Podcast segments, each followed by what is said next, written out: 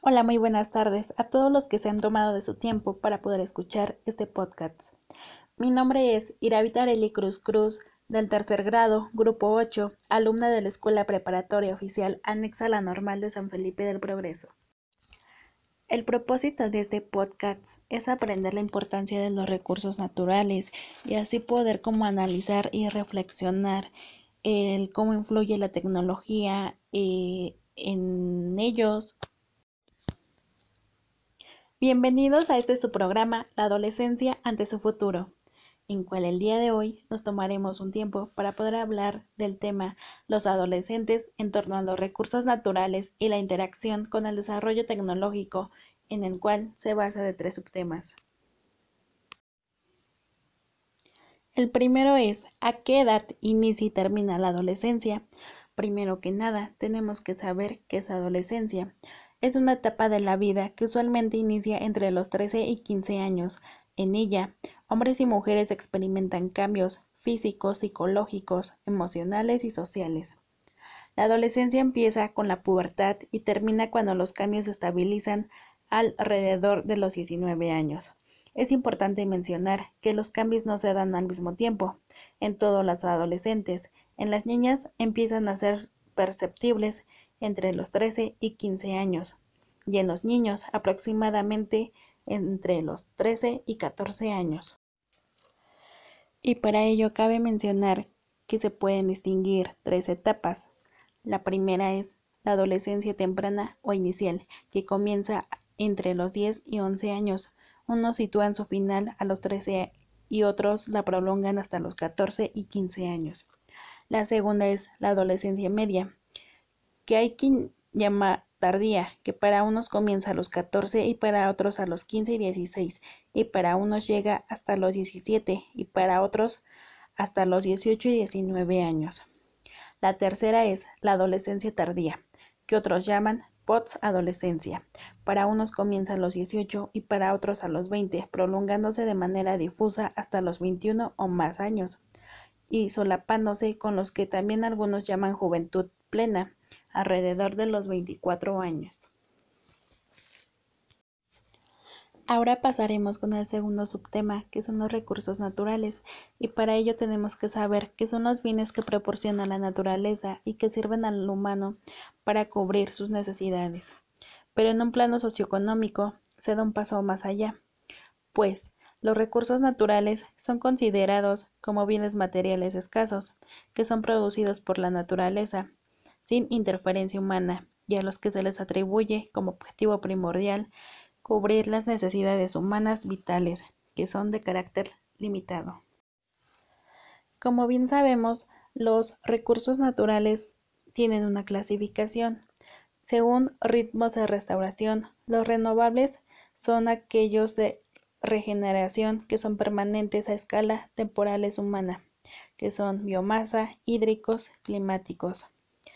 Y los no renovables eh, son aquellos ritmos de restauración que no son permanentes a escala atemporal humana, que son los minerales, suelos y relieve. Eh, según disponibilidad de stock, los agotables son bienes naturales cuya utilización sostenida no es posible en un periodo prolongado de tiempo. Los no agotables son conjunto de bienes, fuerzas naturales que pueden ser utilizadas como factores de producción en forma sostenida en el tiempo sin riesgo de extinción. Eh, y como bien sabemos, también hay clasificación de recursos naturales según ocurrencia. Los bióticos, que son los genes, especies y ecosistemas. Los abióticos son aquellos minerales edáficos, hídricos y climáticos. Ahora pasaremos con el último subtema que es la ciencia y la tecnología en México. La ciencia y la tecnología son aspectos indispensables para impulsar el desarrollo económico y el bienestar social de las naciones, sobre todo si se logra disminuir la brecha entre quienes tienen acceso a los beneficios de la ciencia y la tecnología y los que no. Esto es algo que cualquier gobierno debería tener muy claro y que para el gobierno mexicano no ha pasado desapercibido, pero no ha hecho lo suficiente para aprovechar el conocimiento en todas las áreas y promover el desarrollo igualitario del país. Impulsar la investigación científica significa atajar problemas locales de manera certera. Por ejemplo, el desarrollo de mejores tratamientos para enfermedades de alta indicencia en el país, como la obesidad y la diabetes, o el conocimiento en detalle las características del subsuelo, lo que resulta indispensable para la construcción de casas y edificios más seguros, con el estudio de las medidas de adaptación, el cambio climático,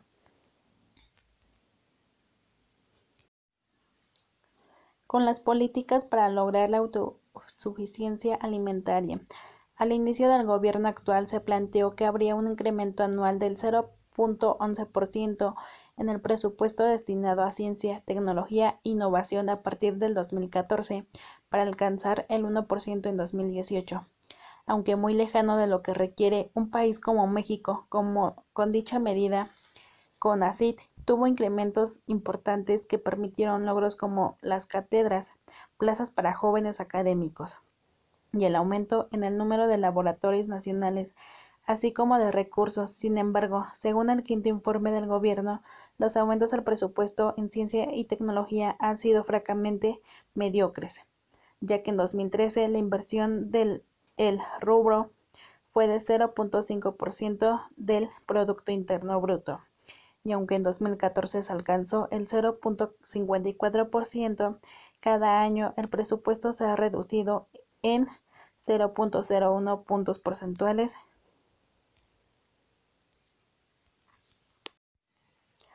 En suma, pese a que actual gobierno sostiene en el discurso que sin los avances de la ciencia, el pasado sería nuestro presente y la expectativa de un mejor futuro sería impensable. El histórico de la inversión de las acciones concretas de 2014 a la fecha muestran que en México la ciencia ha dejado de ser una prioridad, si es que alguna vez lo fue. En conclusión, referente a los subtemas hablados, llegué a un análisis y también a una reflexión en donde el bienestar no implica consumir más, sino menos y mejor. El esfuerzo es comprometerse en el decrecimiento, en ser austeros, en comprar solo lo necesario y lo ecológico.